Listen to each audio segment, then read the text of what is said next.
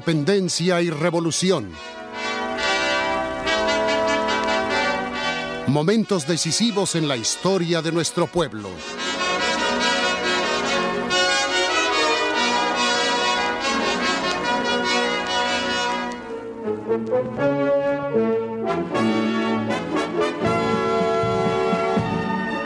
Hoy hablaremos de Ponciano Arriaga, lo que hizo por el país y el por qué lo eligieron presidente del Congreso Constituyente. Ponciano Arriaga nació en San Luis Potosí. Ahí cursó sus estudios recibiéndose de abogado cuando aún no cumplía los 20 años de edad.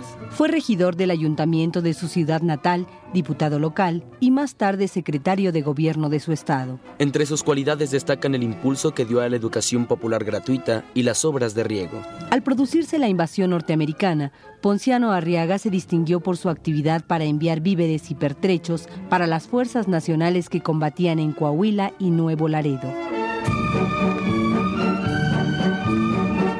Posteriormente, el presidente Mariano Arista lo nombra ministro de Justicia, Negocios Eclesiásticos e Instrucción Pública. Al cambio de poder ejecutivo, el presidente López de Santa Ana lo desterró por sus ideas liberales.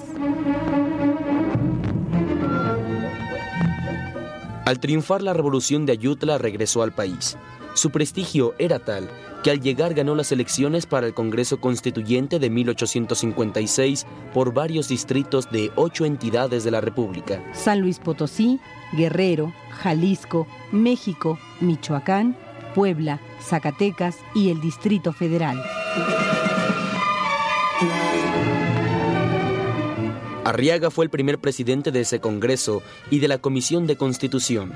Fue además uno de los principales redactores por sus ideas sociales y agrarias, plasmadas en su voto particular sobre la propiedad, así como por la defensa que hizo del proyecto de constitución de 1857. A Ponciano Arriaga se le llamó el padre de la Constitución. Fue también defensor de la libertad de conciencia.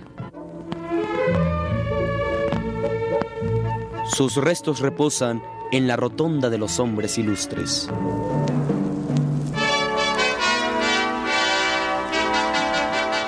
Independencia y revolución. Momentos decisivos en la historia de nuestro pueblo. Fue una presentación de la Comisión Nacional para las Celebraciones del 175 aniversario de la Independencia Nacional y 75 aniversario de la Revolución Mexicana.